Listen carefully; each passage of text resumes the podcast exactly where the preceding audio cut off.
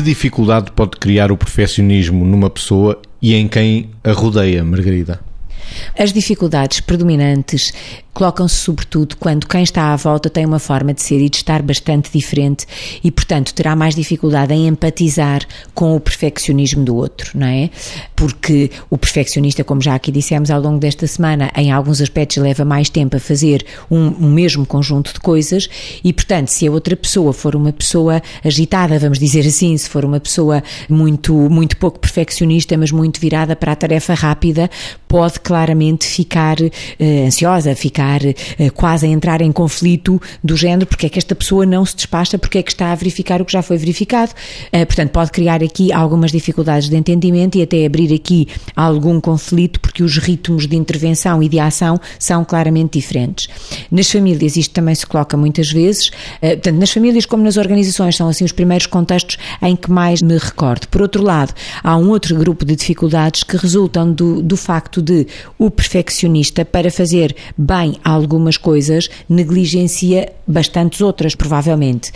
E se não houver muitas pessoas disponíveis para fazerem todas aquelas, alguém vai acabar por ficar sobrecarregado com aquilo que o perfeccionista não fez. Ou seja, o que fez, fez bem, mas aquilo que não fez pode sobrecarregar quem está à sua volta. E daí que o tema da revolta e às vezes do conflito e desta dificuldade de gerir as diferentes formas de intervir na execução de tarefas pode ser, pode ser um problema, não é?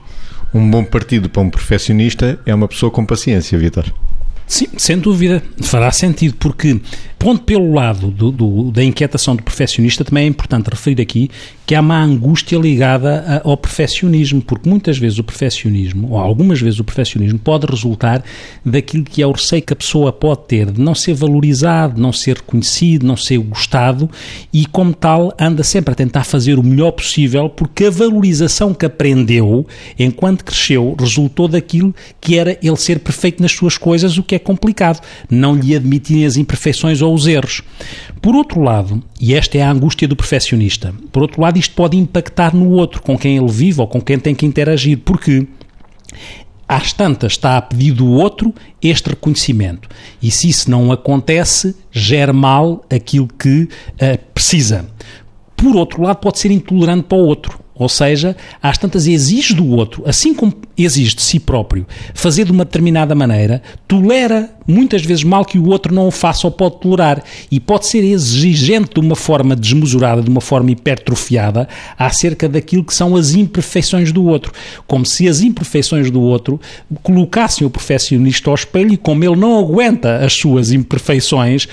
não aguenta as imperfeições do outro que o colocavam ao espelho e acha e fica intolerante, como eu digo, para as imperfeições do outro. Portanto, esta dinâmica entre um perfeccionista e, como dizia, um paciente, um paciente que uh, alguém com paciência e que tenha as coisas mais ou menos bem resolvidas para conseguir gerir isto. Pronto, estamos aqui a falar depois de o que é que é a linha fronteira entre um perfeccionista mais saudável, que temos vindo a falar, e aquilo que pode cair no lado ou pode rapar para o lado menos saudável, que é aí que as complicações se tornam mais prementes.